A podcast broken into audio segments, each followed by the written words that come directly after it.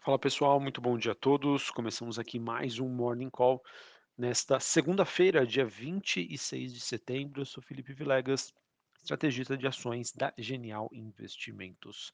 Bom, pessoal, a semana começa, infelizmente, com um dia de bastante volatilidade, é, e isso acaba se traduzindo com queda das ações globais, commodities, entre outros, e o dólar se fortalecendo. Antes da gente começar a falar aqui dos principais assuntos do dia, dentre eles já adianto aqui para você que é a situação bastante delicada que a gente encontra Reino, para o Reino Unido. É, nós tivemos então as bolsas na Ásia, bolsa de Xangai na China fechando com uma queda de 1,20, bolsa de Hong Kong caindo 0,5% e a bolsa japonesa despencando, queda de quase 3% nessa segunda-feira.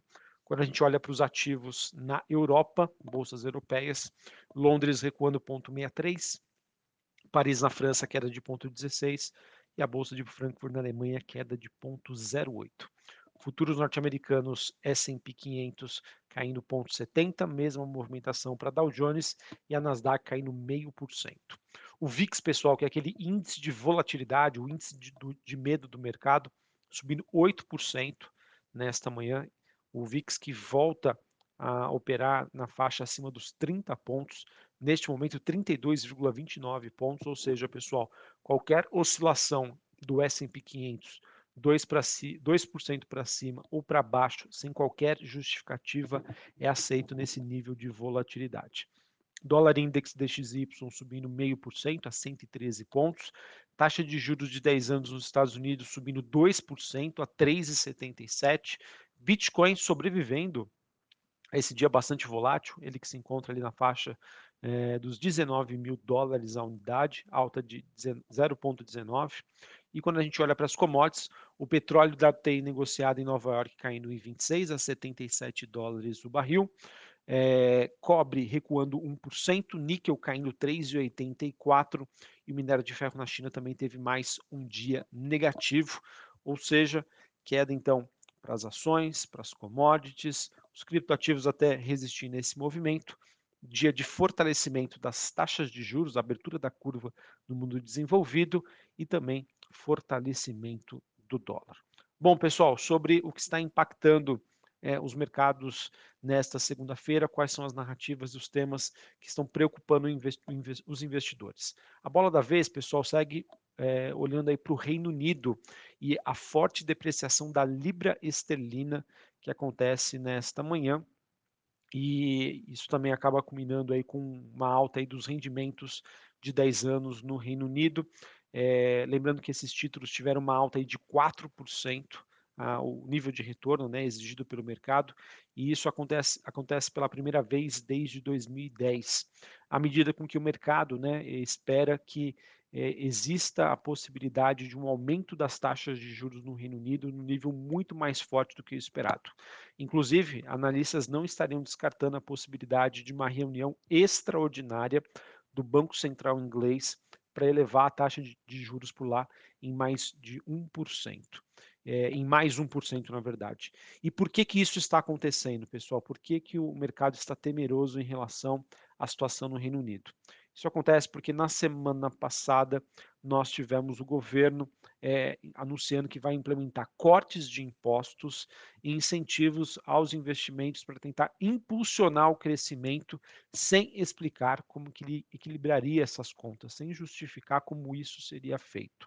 Ou seja, pessoal, em um ambiente em que as contas públicas no Reino Unido estão fragilizadas, a inflação segue alta, só para vocês terem uma ideia, o mercado já esperando que nos próximos trimestres a inflação esteja acima de 20% ao ano no Reino Unido, quando você coloca isso dentro de um crescimento pressionado, Banco Central muito atrás da curva, ou seja, uma inflação galopante e a, a, taxa atual né, muito além do que deveria, além, obviamente, da crise energética, você consegue enxergar aí uma dinâmica para o Reino Unido, infelizmente, em termos de economia e de decisões do governo, é, que a gente pode comparar com países emergentes na, nas décadas de 80 e 90. Tá? Olha o tamanho aí da situação é, bastante crítica que a gente encontra hoje para o Reino Unido, é, sobre tudo que vem acontecendo e as expectativas negativas sobre essas decisões que estão sendo tomadas hoje. Uh, além do Reino Unido, também segue no radar a Alemanha, em que a gente teve a divulgação do IFO, né, que é um dos principais indicadores de confiança é, do país, ele que apresentou uma nova queda, ficando abaixo das expectativas do mercado e confirmando também que a Europa, né, um dos principais países europeus, segue em um ambiente aí de recessão. O dado, para vocês terem uma ideia, que foi divulgado é de 84,3 pontos. Ele ficou bem abaixo das expectativas dos analistas, que esperavam um número de 87,1 pontos.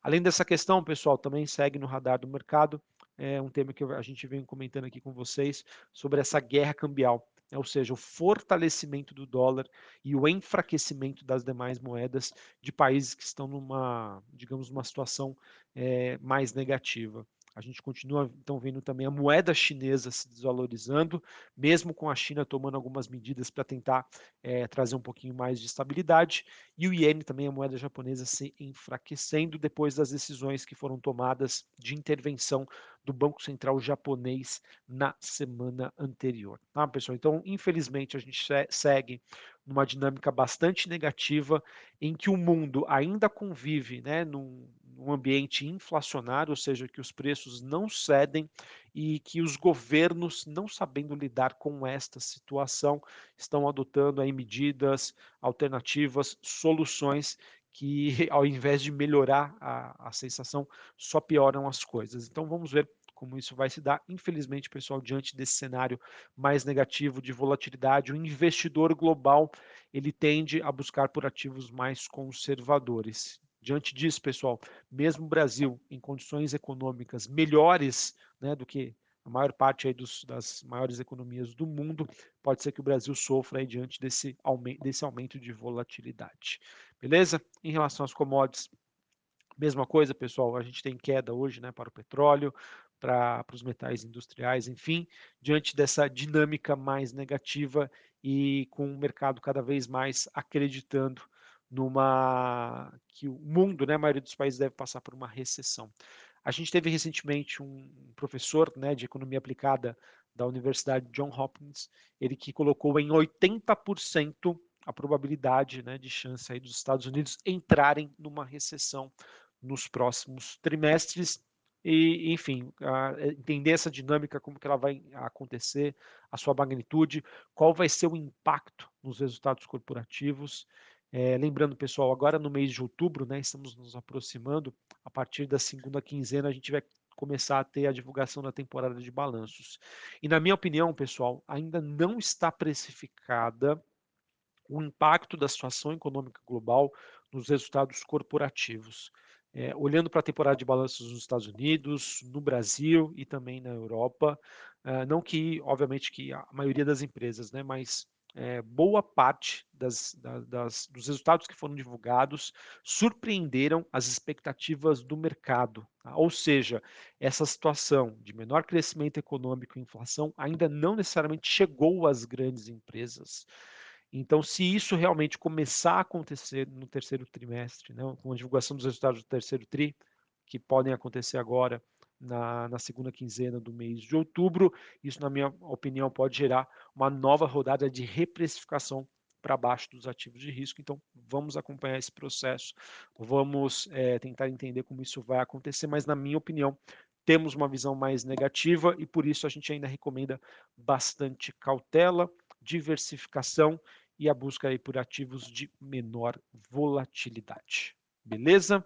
Aqui no Brasil, pessoal, não temos grandes novidades. Mercado aí que é, segue reagindo a, ao humor do investidor global. E claro, pessoal, estamos nas últimas, na última semana aí, antes das eleições aí em primeiro turno no Brasil, ou seja, bastante volatilidade, acredito que a gente deva ver. Final de mês também é sempre aquele reajuste de carteiras, ou seja, muita atenção. Beleza, pessoal? Então é isso. Infelizmente, a gente começa a semana com um tom mais negativo, envolvendo essa questão aí que eu trouxe para vocês.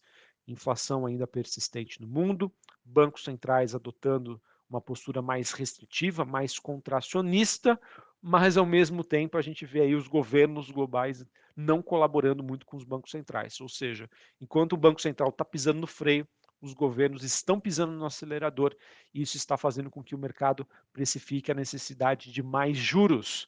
E se isso acontece, é negativo aí para a economia e negativo para as ações.